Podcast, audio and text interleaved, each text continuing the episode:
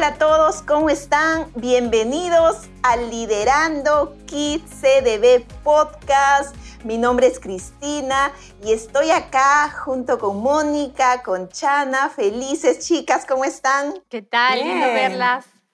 Sí, súper bien. Qué bueno volver a reunirnos, volver a estar juntas para conversar.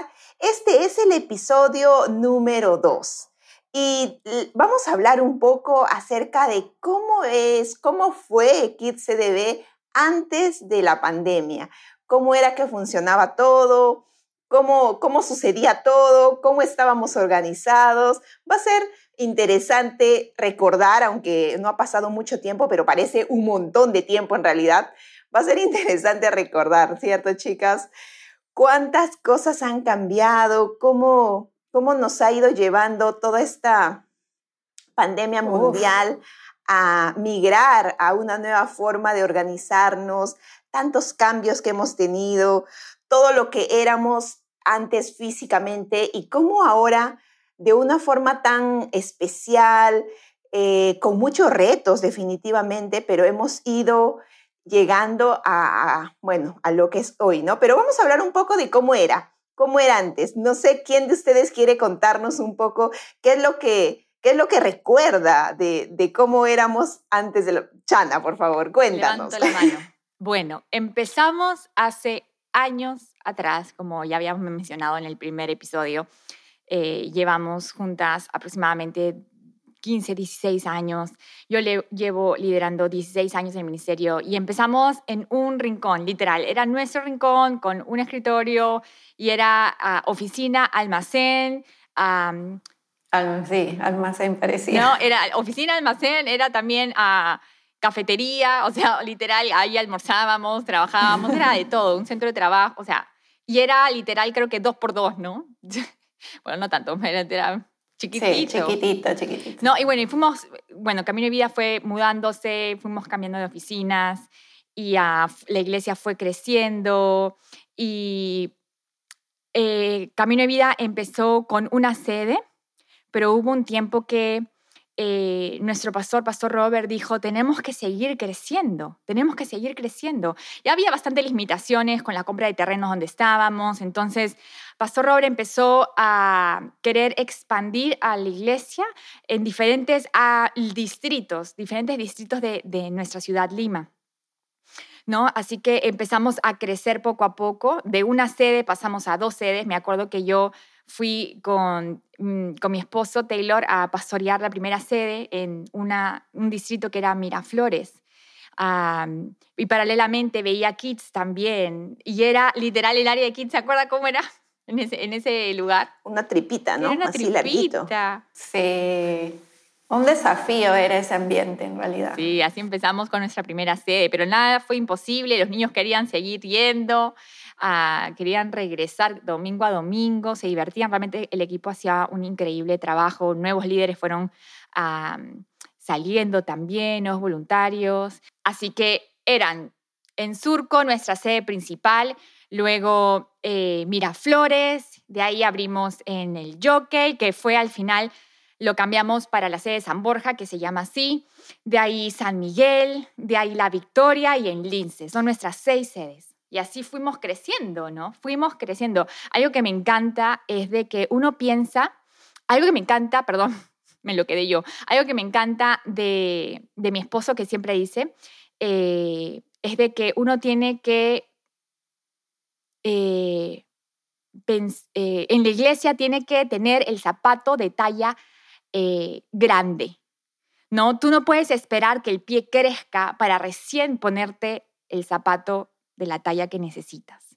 Y a esto, ¿por qué lo menciono? Porque realmente ha- habían muchas dudas, eh, de mi parte por lo menos. Era como que, eh, y ahora vamos a otra sede, más voluntarios. ¿Cómo vamos a suplir? Va a haber más gente, pero no tenemos voluntarios. Y era como que, lo que acabo de decir, poner el zapato grande y hacer que el pie crezca. No esperar que el zapato, no esperar que el pie crezca, ya no hay espacio y recién comprar o poner el zapato grande, ¿no?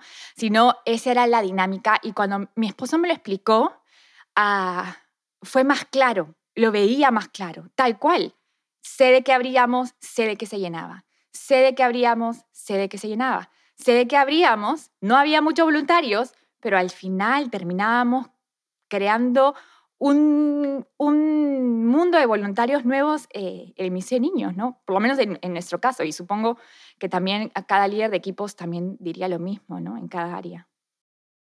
Sí, pues, cierto. Y, y, cómo todo esto eh, me trae a la mente una palabra que es que siempre hay que estar en, en constante cambio, pero también el cambio trae reestructuración, ¿no? Si bien es cierto, podemos estar como que ya, me gusta la idea de tener un zapato grande, como que lo visualizo fácil, eh, pero también esto me trae la idea de cómo hacer para, para estar eh, o para reestructurar fácilmente un equipo, ¿no? ¿Cómo, ¿Cuáles son las cosas que, que ustedes que fueron, bueno, en el caso de Chana, que ya estabas liderando eh, CDB y viste este primer cambio que es una sede más.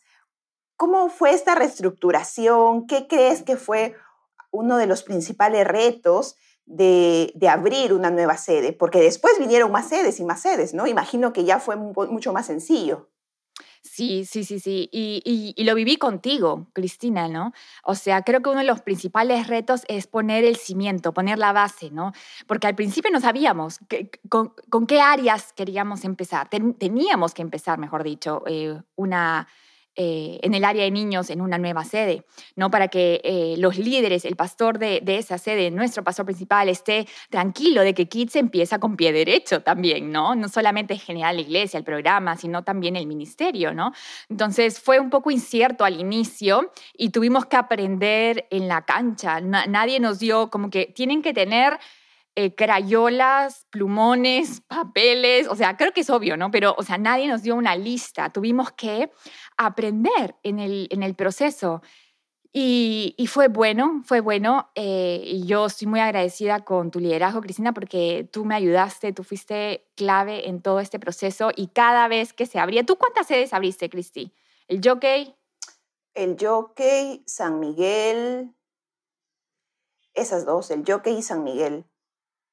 Jockey y San Pasé por Lince. Ah, claro, pasaste por, Lince. Pero, pero no, no fui la que... Se quedó, claro. Acompañé a la líder a abrirlo, pero no fue la que lo abrí. Claro, pero ya tenías la cancha, entonces yo estaba tranquila y como que, no, nueva sede, ok, Cristina ya tiene la cancha de cómo abrir, sabe los errores que pueden ocurrir al inicio, las fallas y puede ir puliendo al equipo. Eh, entonces yo ni la dudaba, ¿no? Cristina, puedes empezar con esa persona y por eso dijiste, ¿no? En Lince. Eh, fue, ¿En Lince fue al inicio también? En Lince acompañé a la líder que, que en ese momento nombraste, ¿no? Claro. Ajá, y fue buenísimo, fue buenísimo. Entonces, eh, eso. Sí, sí, sí, cierto. Y cuántas cosas vividas en cada sede, todo lo que, eh, todo lo que domingo a domingo se vivía en Kids CDB, ¿no? Pero detrás de, detrás de los domingos, detrás de las sedes, ustedes tuvieron, bueno, digo ustedes porque en esa época yo no estaba como staff, eh, pero tanto Mónica como, como Chana fueron parte de una, de una reestructuración ya como equipo, pero desde, desde staff, digamos, desde las que manejan todo para que los domingos funcionen, ¿no? Cuéntenos, por favor, un poco acerca de cómo fue eh, esto que tuvieron que eh, meterse, estas ideas nuevas que surgieron, cuando tuvieron que reestructurar un poco también esto, este tema desde staff.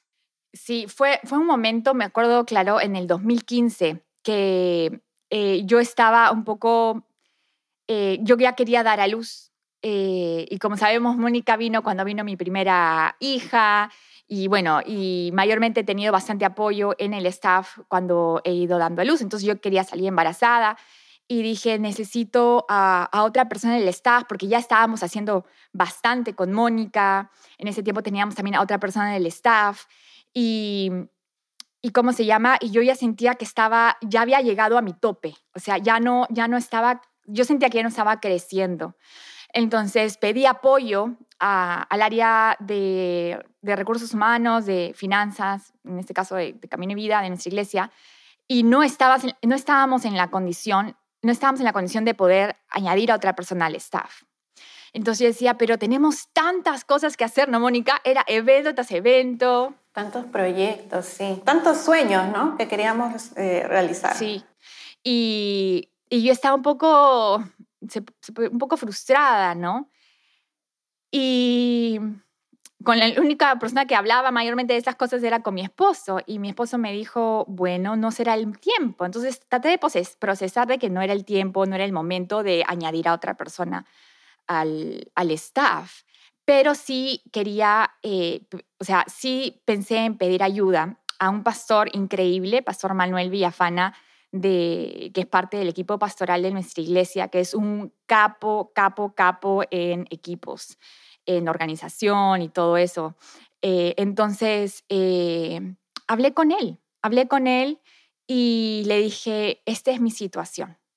Eh, no puedo añadir a alguien más al staff, obviamente no es el momento, no es el tiempo, entiendo, me someto, me someto.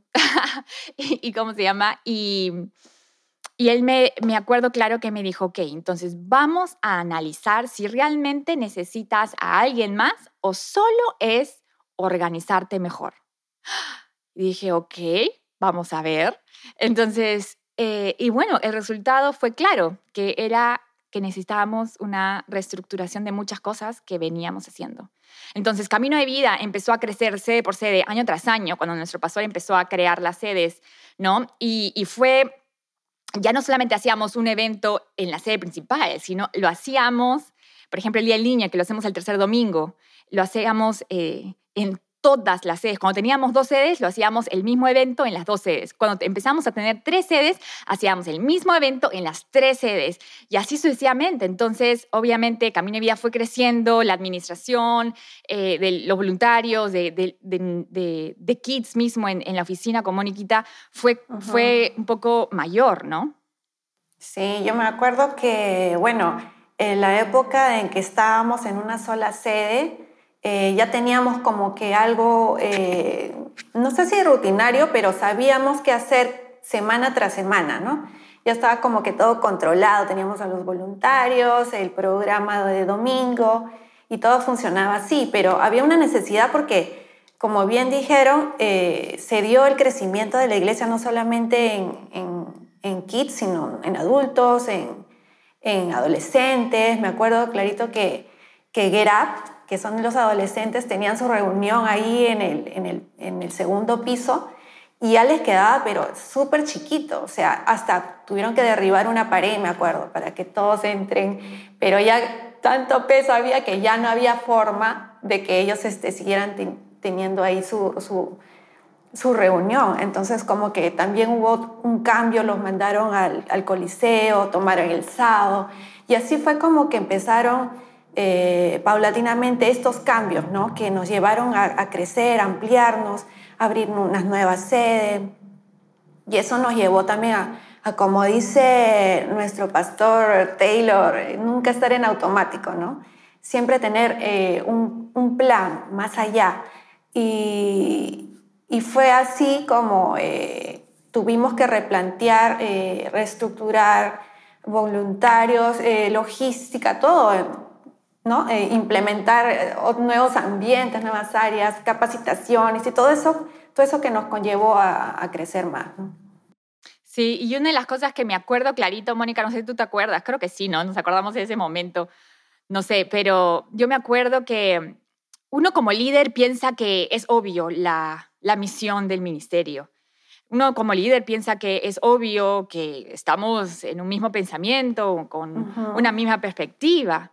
Pero en una reunión, me acuerdo con Pastor Manuel Viafana, que teníamos semanal con él, a, avanzar, él, un capo genio, nos tiraba toda su información y salíamos con la cabeza así, con toda esta información que íbamos a hacer, ¿no? Yo grababa las reuniones, me acuerdo, porque no era suficiente esa hora, esas dos horas que nos, nos ah, pasábamos con él, pero eh, eh, me acuerdo una vez que él dijo, a propósito, ¿no? Fui la última en mencionarlo, pero les, preguntó a todas las personas que estaban ahí, eran como, Moniquita estaba ahí y dos personas más, creo, y les preguntó, ah, ¿por, qué, ¿por qué servimos, por qué sirves en el Ministerio de Niños? ¿Cuál es el, el, fin de que sirves en el Ministerio de Niños? Y Mónica dio su, su respuesta, ¿no? Ah, después la otra persona dijo su respuesta. La tercera persona dijo su respuesta. Y las tres, ah, parecidas, pero no iguales.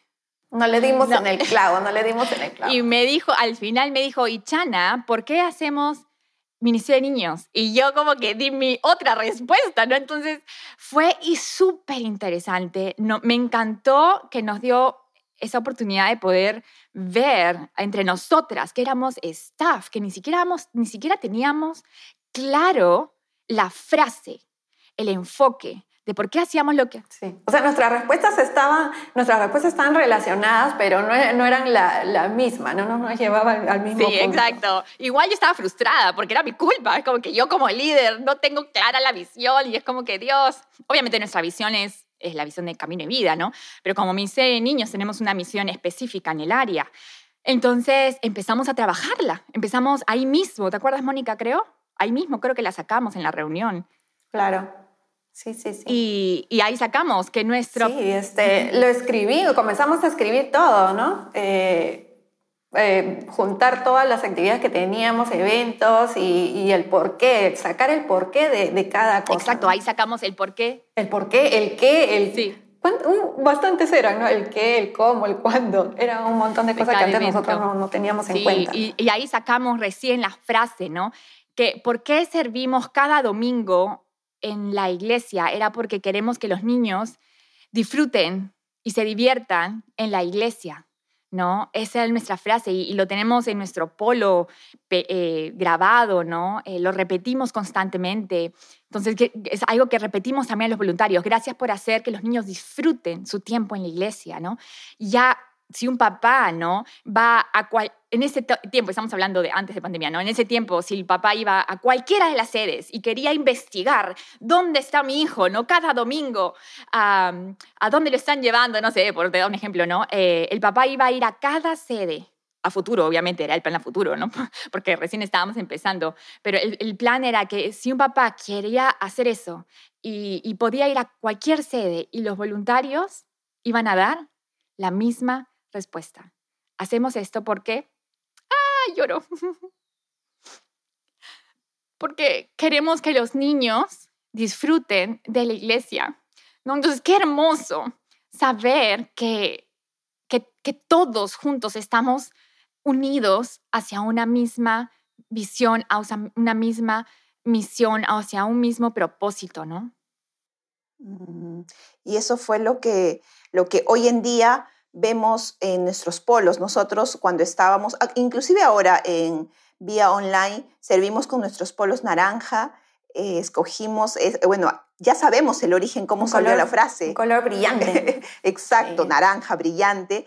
Y en la espalda dice, a ver, vamos a tomarle examen a las chicas. ¿Qué dice, por favor, en el polo? Diviértete en la iglesia, Diviértete en la iglesia. Diviértete en la iglesia, es lo que dice nuestro polo es algo que todos los voluntarios sabemos, ¿no? Así es, entonces, ese fue entonces el origen, cómo salió esta frase y cómo podemos ya todos los voluntarios en las seis sedes cuando estábamos en físico, teníamos claro, ¿no? Como que, ok, ¿cuál es el, la misión? Que se diviertan en la iglesia. Ibas a otra sede, ¿cuál es la misión? Que se diviertan en la iglesia. Lo tenías clarísimo y, y eso también ayudó a que todos estemos enfocados en, en lo mismo, ¿no? y otra de las cosas, chicas, que también se reestructuró fueron los eventos, ¿cierto? Porque antes teníamos muchos eventos, agarrábamos, venía un evento y lo tomaban y como que ya como staff lo querían hacer, pero también hubo una transformación, una reestructuración en eso. Sí, sí, así es. Teníamos bastantes cosas que hacer, entonces vimos, pulimos. Creo, Moniquita, no sé si sacamos algún evento, ¿tú te acuerdas? Creo que solamente lo ordenamos, ¿no? Los ordenamos. No sacamos eh, Sí, solamente lo ordenamos y creo que hasta agregamos, agregamos algo más. Creo que, en ese momento era hacer evolución, algo así que hacíamos. Sí, lo añadimos al plan de, de Hicimos una, una, sí. Me acuerdo de ese tremendo papelógrafo, no sé, que era como un plan ahí, que era totalmente visual, ¿no? De todos los eventos, las fechas.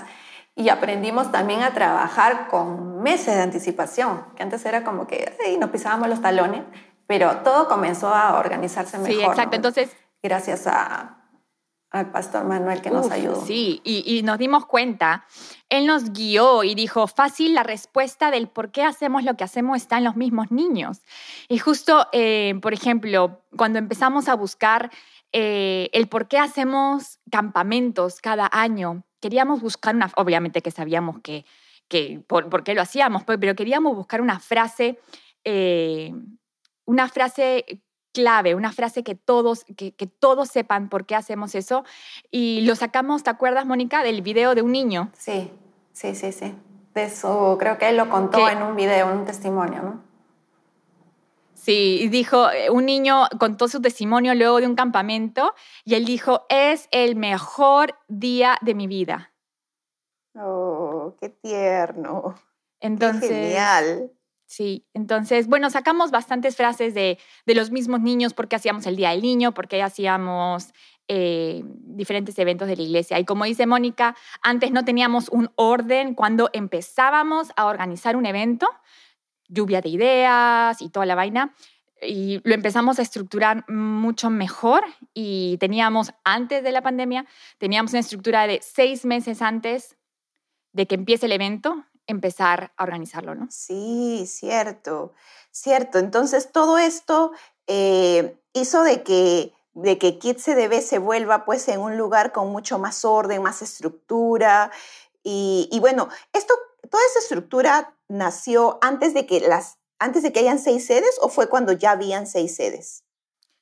¿Se acuerdan? Mm, creo que todavía no teníamos lince. Éramos cinco sedes más o menos por ahí. Claro. Porque imagínense, o sea, si la pandemia no hubiera llegado como llegó, eh, hoy en día tendríamos una sede más, ¿no? Que ya estábamos pensando en abrir en otro distrito que era, que acá se llama Villa El Salvador. Entonces, eh, era, ya iban a ser siete.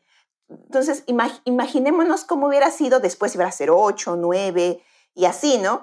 Sin una estructura, sin algo que nos iba llevando al camino, como que cómo lo íbamos a hacer, ¿no? Entonces, es muy importante, fue muy importante esta reestructuración, eh, que ustedes abracen estos cambios, de que no sientan que ya como lo estaban haciendo era lo mejor y ahí se quedaban, ¿no? Sino como que, ok, podemos seguir iterando, cambiando, mejorando y ayudó definitivamente. Y bueno, después llegó la pandemia y se volvió en una sola sede, pero ya teníamos la estructura mental de cómo, de cómo hacer las cosas, pero sí. qué interesante todo esto. Y eso me hace pensar en la historia de Moisés y Yetro. Eh, cuando su suegro fue a visitarlo, ¿no? A Moisés, y vio que realmente Moisés no tenía una estructura organizada él estaba haciendo todo como podía y tenía un montón de personas a su cargo, ¿no? Entonces, eh, me parece increíble esa historia en donde vemos que Yetro le da unos tips, ¿no? Unos muy buenos tips para que él empiece a organizar bien ah, lo que Dios había puesto en sus manos y Ah, le dice, apóyate en los líderes que tienes para que esto realmente sea un éxito y tú no te canses y tu equipo no se canse y todo corra mucho mejor, ¿no? Entonces yo siento que eso fue para nosotros. Siento que estábamos corriendo a mil por hora con tantas cosas que teníamos que hacer, pero nos faltaba pulir muchas cosas. Y para eso vino Pastor Manuel Villafana y nos ayudó muchísimo. Yo recuerdo ese, esa temporada con Mónica viviéndola y, fue, fue realmente de muchísima ayuda. Cierto. Y bueno, después de, después de todo este cambio, cuando muchas personas o algunas, más que personas, podríamos decir iglesias, preguntaban, ¿no? Y decían, ¿y cómo ustedes hacen los eventos?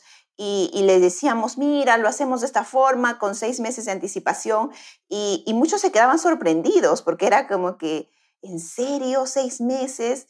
Y, era porque ya habíamos aprendido de que era, esa era la mejor forma y podíamos también compartir lo que habíamos aprendido y estas iglesias nos escuchaban, imagino que algunas lo tomaban, no sé si todas, pero tenían la información, pero ya tenían una nueva forma de poder hacer las cosas. Entonces, todo lo que uno aprende, lo que uno asimila, lo que uno mejora, lo puede compartir, ¿no? Entonces, que eso, eso también es muy clave, ¿no? Compartir las cosas que te funcionan, las cosas que, que te van bien. Entonces, qué, qué chévere.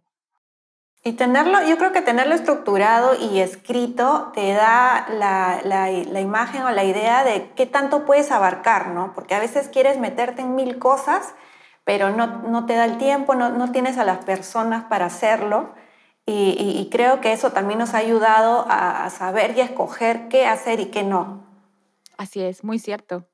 Sí, entonces, eso, eso, eso creo que fue un punto clave y, bueno, nosotras estamos eh, muy emocionadas por todo lo que hemos vivido en, en físico, digamos, pero también estamos aún más emocionadas por todo lo que estamos viviendo ahora en esta nueva sede online que tenemos, que vamos a seguir teniéndola probablemente sea una de nuestras sedes más, tal vez sea la séptima sede cuando abramos. Entonces, también estamos emocionados por todo lo que, por todo lo que va a venir.